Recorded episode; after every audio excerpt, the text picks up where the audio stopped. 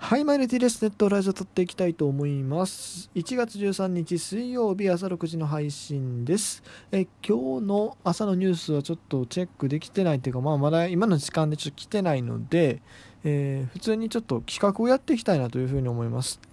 各球団の戦力分析、長期的視点やっていきたいと思います。はい、今回重要なのはこの長期的視点ってところです。長期視点。うんとねまあ、よくね、まあ、去年もやったんですけど開幕前にこう今シーズンどうなるかとかねそういう予想は割としてたんですがもうちょっとなんだこの編成的な視点だってもうちょっとなんだろう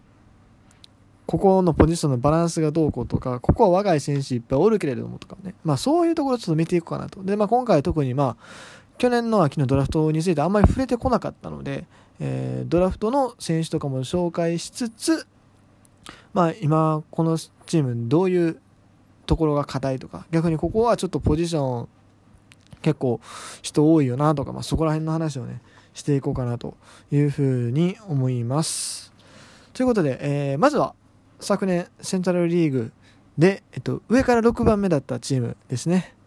下から1番目っていう上から6番目って言った方がね、なんかね、いい感じしません？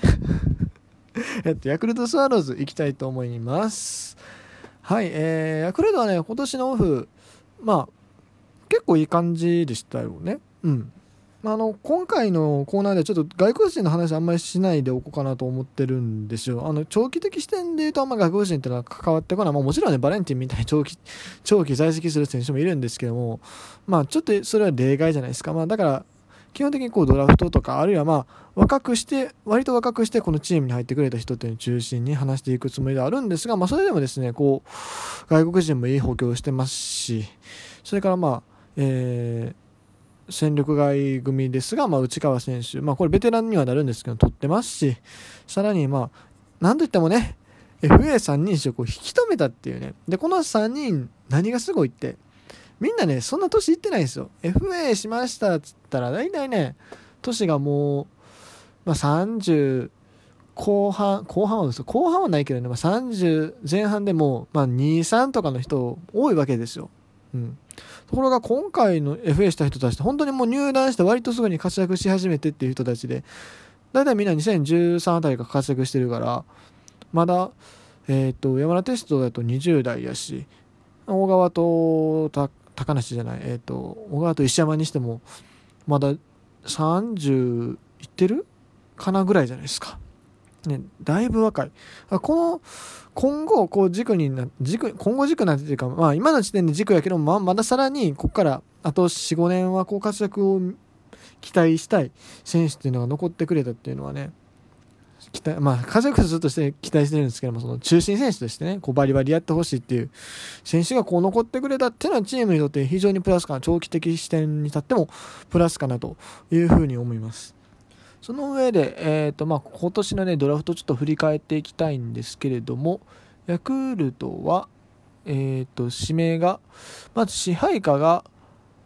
6人ですね。えっ、ー、と、まあ、最初、早川隆久と、そして鈴木翔太、この2人、サウスポーを外しまして、慶応大学の木澤投手、右腕に行きました。そして2位で、えー、サウスポー、東北福祉大の山野太一投手。で、3位で、えー、星稜高校キャッチャー、内山相馬選手。で、4位が、えーと、東北福祉大学内野手、東北福祉大学2人取ってるね、本山比喩選手、そして、えー、5位が外野手、並木秀隆選手。で、6位が日本航空石川高卒のピッチャー、えー、カテカリ選手でいいのかな、えー、6名指名されました。そして、まあ、育成でも4人の選手を獲得というところですが、まあ、まず1位ね、えー、まあ2人外しましたけども、木澤投手も十分いい投手というか、そもそも去年、2020年のドラフトっていうのは結構投手豊作と言われてたらしく、まあ、特に大卒投手のね、えー結構豊作と言われてたらしいので、まあ、木田投手も普通にまあ1位候補に全然上がって1位候補というか、ま、1位指名がほぼ確実視されてた存在かなというふうに思います。まあ、サウスポーがねもちろん欲しかったっていうのはあるんでしょうけどもまあでも普通にヤクルトはもう右とか左とか言うてる場合じゃないからもうピッチャー先発がおらへんっていうね状態じゃないですか去年の、えーとヤクルトの先発の状況を見てみるとですねちょっとイニング数で並べ替えると1位が大川康弘119イニング、まあ、規定に1イニング届かないと。で2位が高梨で94イニング。3位が石川。もう3位にここ40代のおじおおおじさんがね 投げてるんですよ。でしかもねこの1から3位東京から1から3位全員防御率4点台ですよ。そして4位の吉田大輝吉田大輝でよかったっけこれ。吉田選手に至ってはねまあ67.1イニング。防御率5.215点台ですよ。もう東海がねえげつない。えげつない。まあその後ねその下スアレスはまあいいんですけども。これまあ確か先発でいいんだけどもスアレス外国人でしょ？でその下は、えっと清水。これ中継ぎやんけ。中継ぎやんけ、まあ、清水とかあと誰だっけ？えっと去年あ寺島ね寺島あたりもなんか先発調整するみたいな話はあったりなかったりしたような気はするんですが まあとりあえずまあ中継ぎと考えましていやまあでもとにかく先発がおおって感じですからもう左でも右でもいいんですヤクルトは。とりあえずねピッチャーが欲しいというところで、まあ、かったんじゃないかなと。でそして2位で逆にこのサウスポー欲しかったサウスポーっていうのを埋めれたかなと。いうところですこの山田投手も、まあ、東北福祉大学っていうその出身大学の影響もあるんじゃないですかねこの順位は。ちょっとまあ動画見た感じすごいゆったりした投球フォームのピッチャーでしたけども。まあ、でも全然2位指名、まあ、1位候補でもあったりしたのかなちょっとそこはちゃんと分かってないんですけども。まあ全然1年目からね2位ぐらいだったらねあの活躍する可能性ありますしなんなんたってライアン小川は1年目最低賞ってますからね2位指名で。全然そういう可能性もあるよねそして3位は、えー、高卒のキャッチャーとここはねあの僕は明らかにこのヤクルトのね、この選手層を見たときに、キャッチャー特に若いのがおらへんなと思ってたんでね、まあこれはまあ納得ですね。うん。大体どこの球団も25歳以下のキャッチャーっていうのが2人ぐらいはいるんですけど、ヤクルトはまあ育成には1人いたんですけど、それ以外支配下だと1人しかいなかったというところで、まあまあそこはある程度読めたところかなと。まあ、ヤクルトキャッチャーね、本当に欲しいところでも即戦力にはいかなかったっていうね、ところで、まあ、中村悠平あたり背番号を変えるということでね、奮起が期待されてるのかなと。なんか中村悠平って、あの2015の優勝の時のキャッチャーやったから、もうある程度年いってるような感覚になりますけど、まだ 30? 今年31とかか。なんでね、全然まだまだ老け込む年齢じゃない、むしろ油が乗ってくるぐらいの年なんでね、うん。これからあと、まあ、2、3年はね、少なくともこう、正捕手として活躍してもらわなあかんはずやった存在ですからね。そして4位で、えっと、本山比喩。彼は確かあれよね、守備が評判やったと思います。ヤクルトはね、ショートも課題なんですよね。今年エスコバ守ってたりはしたんですけれども、本当はね、こう、もっと、疲労があたりがね、パッてはまるかなと思ったらね、結構伸び悩んでっていう感じなんでね。うん。まあ、ここでいきなりこの本山選手がガッていっちゃう可能性もあったりはするのかなと。そして5位、並木選手はすごい足が速い選手らしいです。もう僕はちょっと今回これを見るにあたって初めて知った選手なんですけどね。まあでもヤクルト外野は割といるんですけれどもいる。まあでもね数はいるんだけどもねすごく数はいるんじゃない？えっとごめん質はいいんですけども数がね少ないんですよ。だからそういう意味ではねまあこの補強も必要やったのかなと。思います。うん。そして6位のピッチャーは高卒というところでまあここはまあ時間をかけて育成っていうところでしょうね。というところでまあ見てきたんですけれどもまあここで一回ね長期的視点になってヤクルトの選手っていうのを整理していくとえー、っとまずね野手を見ていくと、まあ、キャッチャーはねやっぱここまだちょっとどうにかしたいよねっていう。まだまだちょっと不足してるんちゃうっていう気は正直します。候補としてもね。ちょっと不足してるんちゃうかなと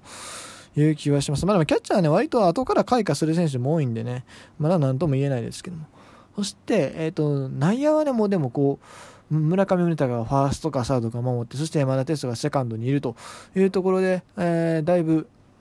層とし、層、層が厚いって言ったらあれだけども、まあでもこう、チームの軸自体、軸みたいなものはある状態ですよね。だからこのヤクルトの外野、内野手ちょっと見た時に思ったのが、ベテランがやや多いかなっていう印象ですね。西浦、川端、内川、荒木、この4人、がいるんで、うんまあ、ここら辺は、まあ、今年1年かけてサバイバルっていうのは正直まああると思いますね。うんただまあ全体としてすごく数は多いんでし、まあ、特にねこの課題課題っていうかあのショート？もう下で結構この高竹岡選手と長岡選手という去年のドラフトの開始名組がですね結構いいらしいですよ。うん。いずれこう山田テストがファースト守って、えー、竹岡長岡二遊間なんてこともありえたりするのかもしれないですね。この2人は本当にもうヤクルトファンがすごい褒めてたイメージがあります。そして外野なんですけど、外野はね、在籍10名なんで、ちょっと数がやや少なめかなという気はしますが、うんまあ、ベテラン選手も多いって確かに課題はあるんですけども、まあ、ちょっとずつ世代交代ができてるのかな？いや、ちょっとそれは怪しいな。うん。ここもやっぱり、雄平、坂口、青木とベテラン3人がいて、でも、若い選手もね、ちょっとずつ出てきてはいる。山崎幸太郎が去年ある程度試合出てますし、その他、まあでも、塩見、中山、渡辺あたりもうちょっと頑張らなっていうところではあるんでしょうけどね。でも、なんか、だいぶすっきりしたような気するな。なんか、あれもっとおらんかったっけ？まあ皆さんあれか戦力になってしまったんか。うん。そして投手陣ね。投手陣はね、相変わらずやっぱり厳しいかなとは思いますが、でも、将来的にはこれ結構投手伸びてくるんちゃうかなっていう気もする。まあ来年、今シーズンからきっと奥川君もローテーション回り出すでしょうし、まあ、木澤投手とかももしかしたらハマるかもしれない。ね。うん。数年後にこうヤクルトが投手王国になってる可能性は、まあ、なくはないよね。割とでも現実的にあり得る話なんじゃないかなっていうふうに僕は感じてしまいます。だからまあ、一番今ヤクルトが補強、補強したいっていうか、うん、課題になってくるの保守なんじゃないかなっていう気も正直しますね。はい、ということで、えー、結局、なんかうまいことまとまってないけども、と、時間がないので終わります。